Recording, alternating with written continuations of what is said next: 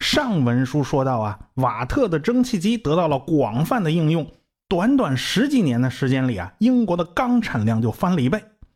蒸汽动力在这其中扮演的角色那是不可或缺的。大炼钢铁，你总要高炉吧？你高炉总要鼓风吧？当然，就用蒸汽动力来鼓风，那是最合算的。你靠什么人力啊、畜力啊、水力啊，那都是不行的。有了蒸汽动力以后，高炉就可以做得非常非常大，钢产量它当然就会提高啊。所以，蒸汽机对工业化的推动啊，起到了非常大的作用。那瓦特和博尔顿解决的最重要的一个问题，就是蒸汽机成为了工业的原动机，这个难题被他们解决了。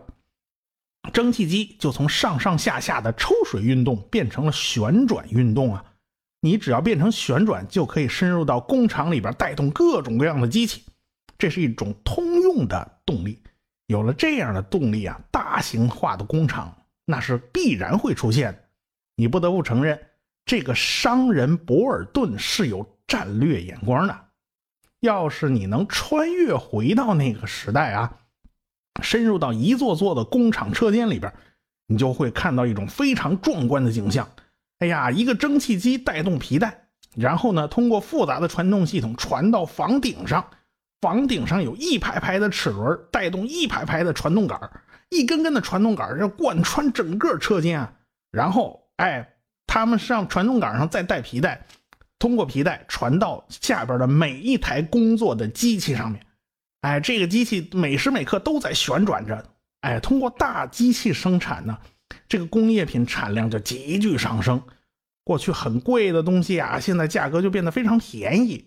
因此，英国的工业就开始变得越来越发达，整个历史就进入了一个剧烈变化的时期啊。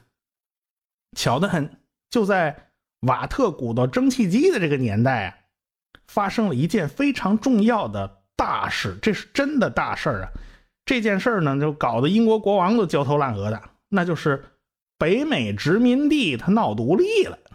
这个法国人唯恐天下不乱啊，特别是国王路易十六，啊，想尽办法拼命去帮助美国人啊，还派了海上舰队去帮着美国打打仗啊。这这英国人海军厉害，你们美国人啊，没有没有海军啊，我们来帮你啊，想尽办法去帮忙。哎，在这种内忧外患双重打击之下，啊，英国人决定不玩了，他们就放弃了北美殖民地。那你一放弃啊，没过多久啊，十三个殖民地就联合起来开了个制宪会议，宣告美利坚合众国成立了啊，一个崭新的国家就此诞生啊。当然，谁也都不会想到啊，这个国家呀，后来接了英国的班成了世界霸主。那此时的英国呢，也还没走到最高峰呢，没走到巅峰呢。不过转折点啊，就在最近这些年了。的确是英国人走背运呢，不过很快人家就挺过去了。国运当头啊，说实话谁都拦不住。要说英国人碰上这事儿呢，就是碰上北美独立，这就别提多闹心了。你法国人怎么撒鼻子眼多出这口气呢？我家的事要你来管呢？你这被窝里伸脚丫子，你算第几把手？可是，在法国路易十六看来，那就不是这个逻辑了啊！这个敌人的敌人就是朋友嘛，帮着美国人闹独立，就是打击老对手英国。可惜呀，这路易十六，你干这事儿，你干的太投入了，你你倒看看算算账啊，你这钱花的跟流水一般呢。那时候，法国自己内部的矛盾也很尖锐了。一七八八年，他一场大旱就闹得元气大伤。到了这年夏天七月份啊，开始玩命下冰雹、下雹子，鸡蛋大小的冰雹铺天盖地的打下来，又是一场大灾。这一折腾啊，这面包的价格就开始狂涨啊，甚至出现闹饥荒。如果这种事儿要出在太阳王路易十四那个年代，即便闹灾也不会闹得不可收拾。但是架不住啊。现在已经不是那个年代了，架不住后代作死啊！这个路易十四啊，这命太硬了。他从不到五岁登基坐殿开始，这当国王一干就是七十二年零三个月零十八天。人家干了这么多年国王，那什么风浪没见过？人家什么世面都见过了。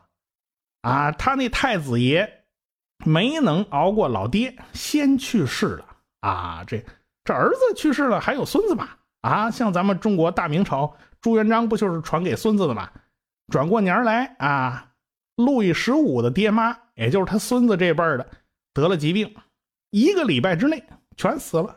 这孙子辈的继承人没了。然后路易十五他哥哥呢，也传染了。哎呀，这个哥哥本来排位要比路易十五要高一点，但是那年头治疗全都流行放血疗法，这小孩子能经得起你那么放血？放了一半的血，放死了。幸亏是路易十五的家庭教师死活不肯对路易十五采用放血疗法，这孩子才捡了一条命啊！法国就剩下这么一个继承人了，没辙呀。路易十四临死之前。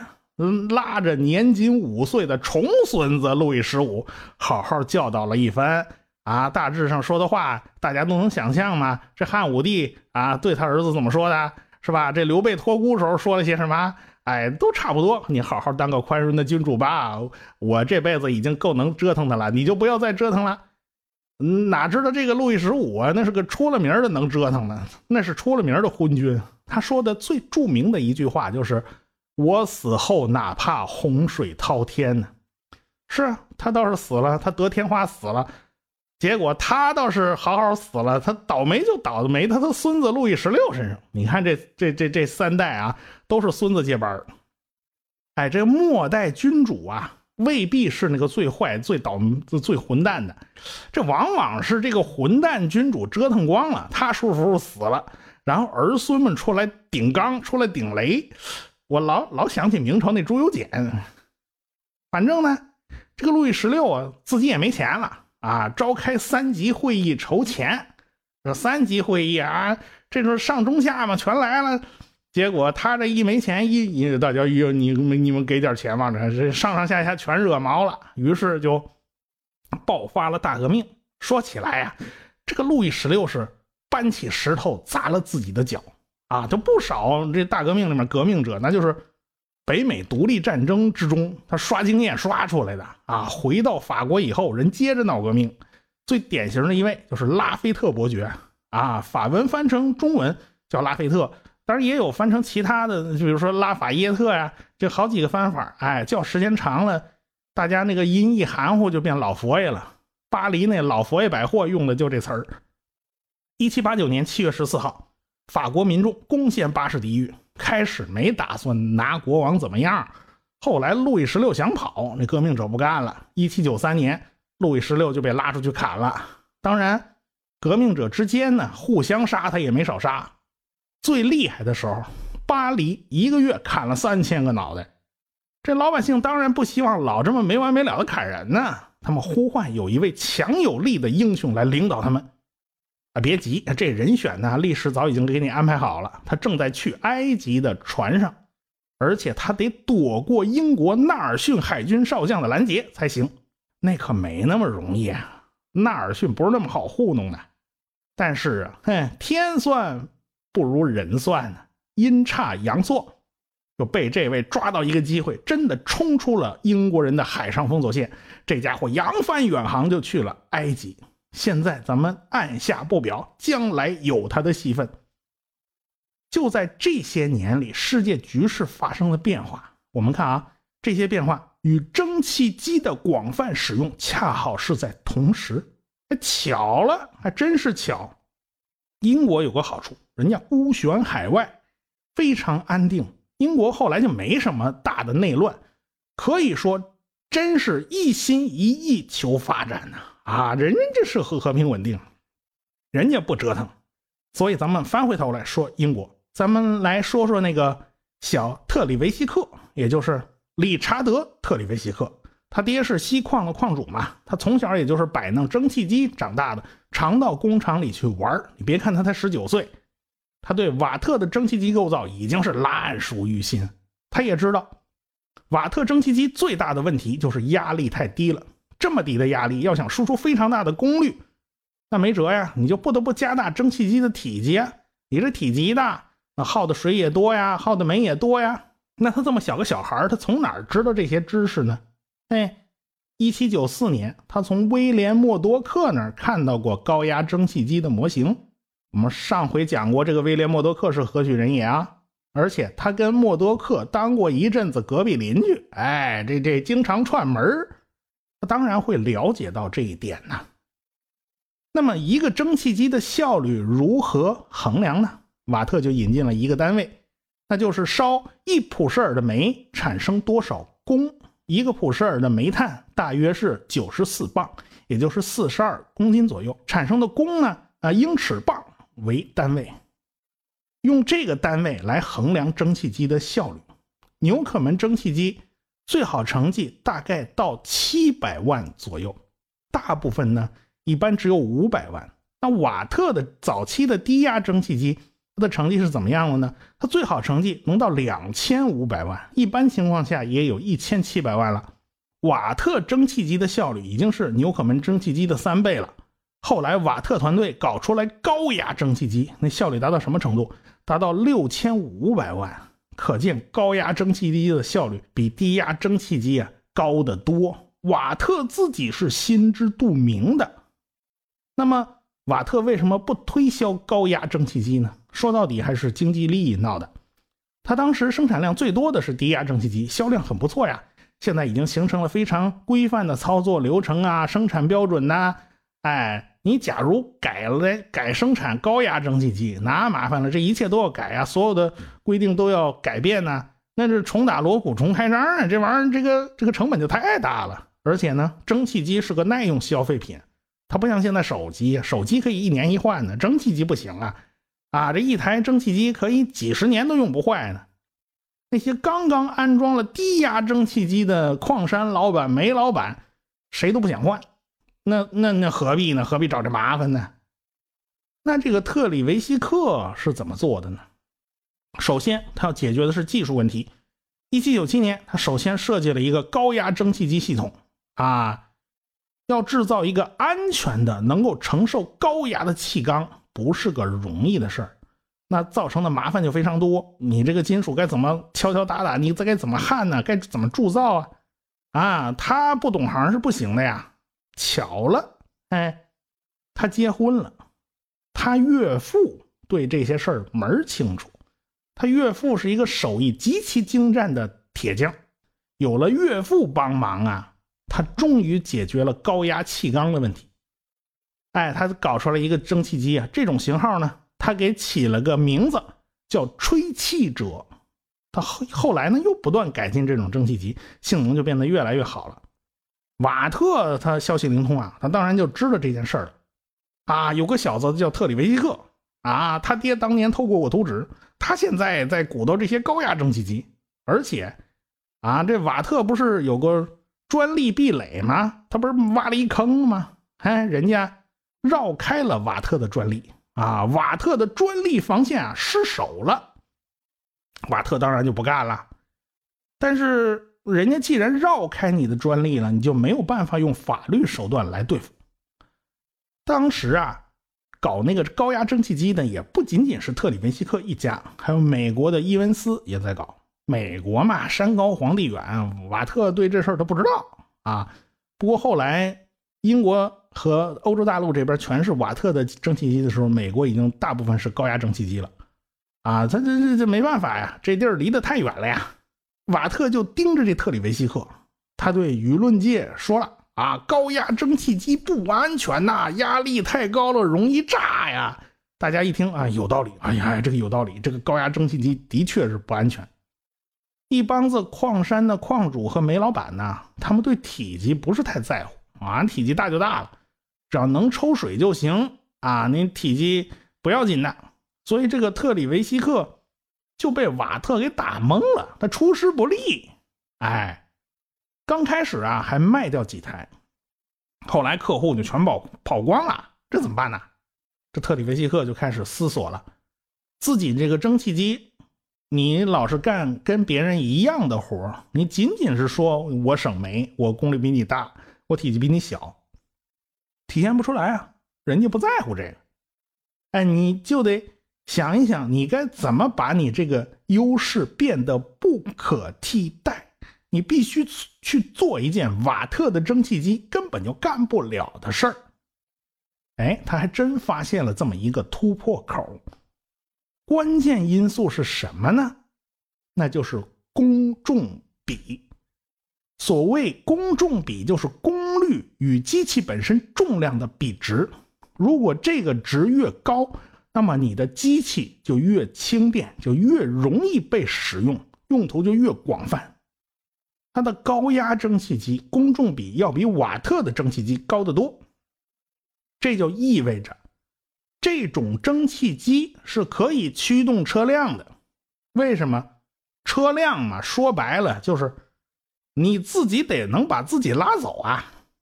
啊，那瓦特的蒸汽机太重了，他根本就没有办法把自己拉走啊！所以在当时，在矿山上出现了一种蒸汽拉车的机器啊。这蒸汽机是固定的，但是可以通过绞盘。来拉绳子，然后把这个装满矿石或者煤炭的车厢从这坑道里拉出来。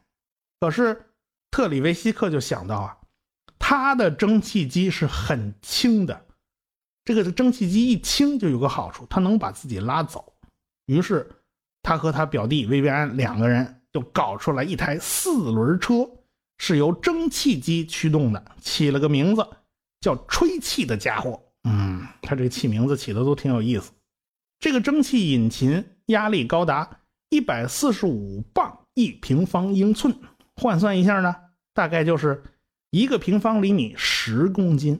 那么普通的大气压是多少呢？一个平方厘米一公斤嘛，可见它已经达到了十个大气压的压力了。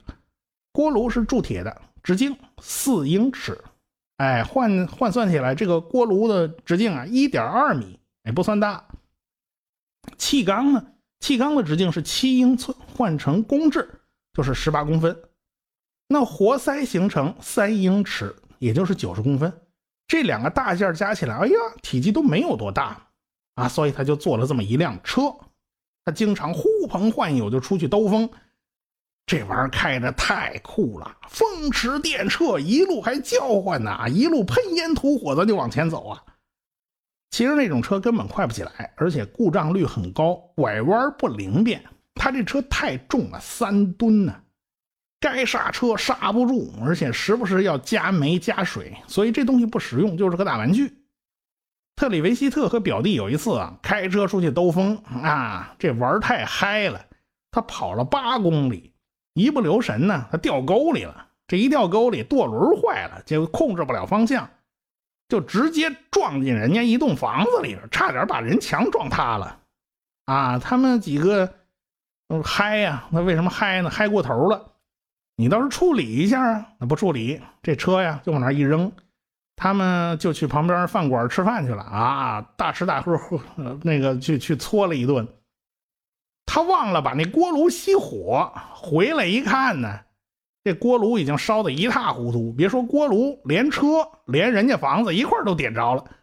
哎呀，这玩意儿谁敢买啊？这倒是真应了瓦特的预言呐，高压蒸汽机不安全呢。其实不是高压蒸汽机不安全，是这个人不太靠谱啊。这个特里维希克身上多少有点公子哥脾气啊，玩嗨了就不管不顾。一八零三年，他造了一辆新车。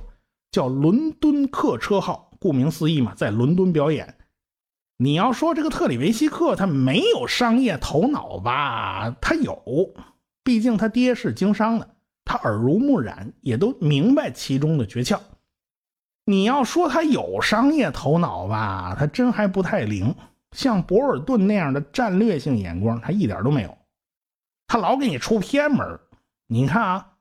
蒸汽车这么一个伟大的划时代的发明，就被他弄得特别小家子气，特别没出息。你看他在伦敦搞表演，经常是搭着十个人、八个人到处兜风。当时啊，车的时速是多快呢？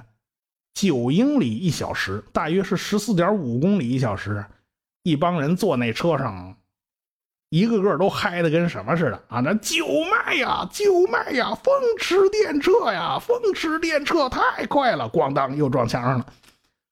哎呀，这大家全散了。你这玩意儿坐着不舒服啊啊！你叫我们骑到锅炉上，这哪行啊？而且一路浓烟滚滚，时不时往外冒蒸汽。这哪是坐车呀？这是骑着一开开水壶到处逛啊！这太不安全了。我们不坐了，还是坐马车的比较好。马车的速度在当时可以达到二十公里一小时。你老吹牛啊，什么风驰电掣？你那车，你你这还没个马快。你瞧，你想把路面给压的，你怎么压的全是坑啊？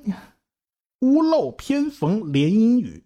就在一八零三年，一台高压蒸汽机发生了爆炸。特里维希克赶过去查看呢。哎呀，他觉得这不是我高压蒸汽机设计的问题啊，这是操作失误哎。管你是不是操作失误，反正瓦特和博尔顿是不会放过你的啊！有了这次机会，他能放过你吗？他大肆宣传呐，高压蒸汽机不安全呐！你看呐，炸了吧？我们早就警告过了，不要说我们言之不预啊。特里维希克又遭到一次打击。啊，高压蒸汽机安全不安全，的确是个问题。他不得不好好面对这个问题啊。于是呢，这家伙脑子真快，他发明了一个安全阀门，其实就是一颗铅制成的铆钉。万一锅炉过热了，那铅铆钉它就化了，一化了，露露出个眼儿来嘛，那气儿不就放出去了？这不就安全了吗？这是一个非常重要的改进。他又开始开动脑筋了。看来盈利模式有问题啊！这个盈利模式没有想清楚嘛？蒸汽车在地面上是不赚便宜的，因为拐弯不方便，地面情况复杂，前面有个沟啊，这道路泥泞啊，什么轮子陷进去了，这都是麻烦事儿。这蒸汽车又非常的重，它惯性又大，最好是放到铁路上去用，咱走轨道行不行呢？沿着轨道走，咱总不至于再撞墙了吧？是吧？是，看来这撞墙这事儿，它不是一次两次了。那问题摆在面前呢，他没钱呢，这事儿，这没钱是万万不能的。那么他该怎么办呢？就在他一筹莫展的时候，机会来了。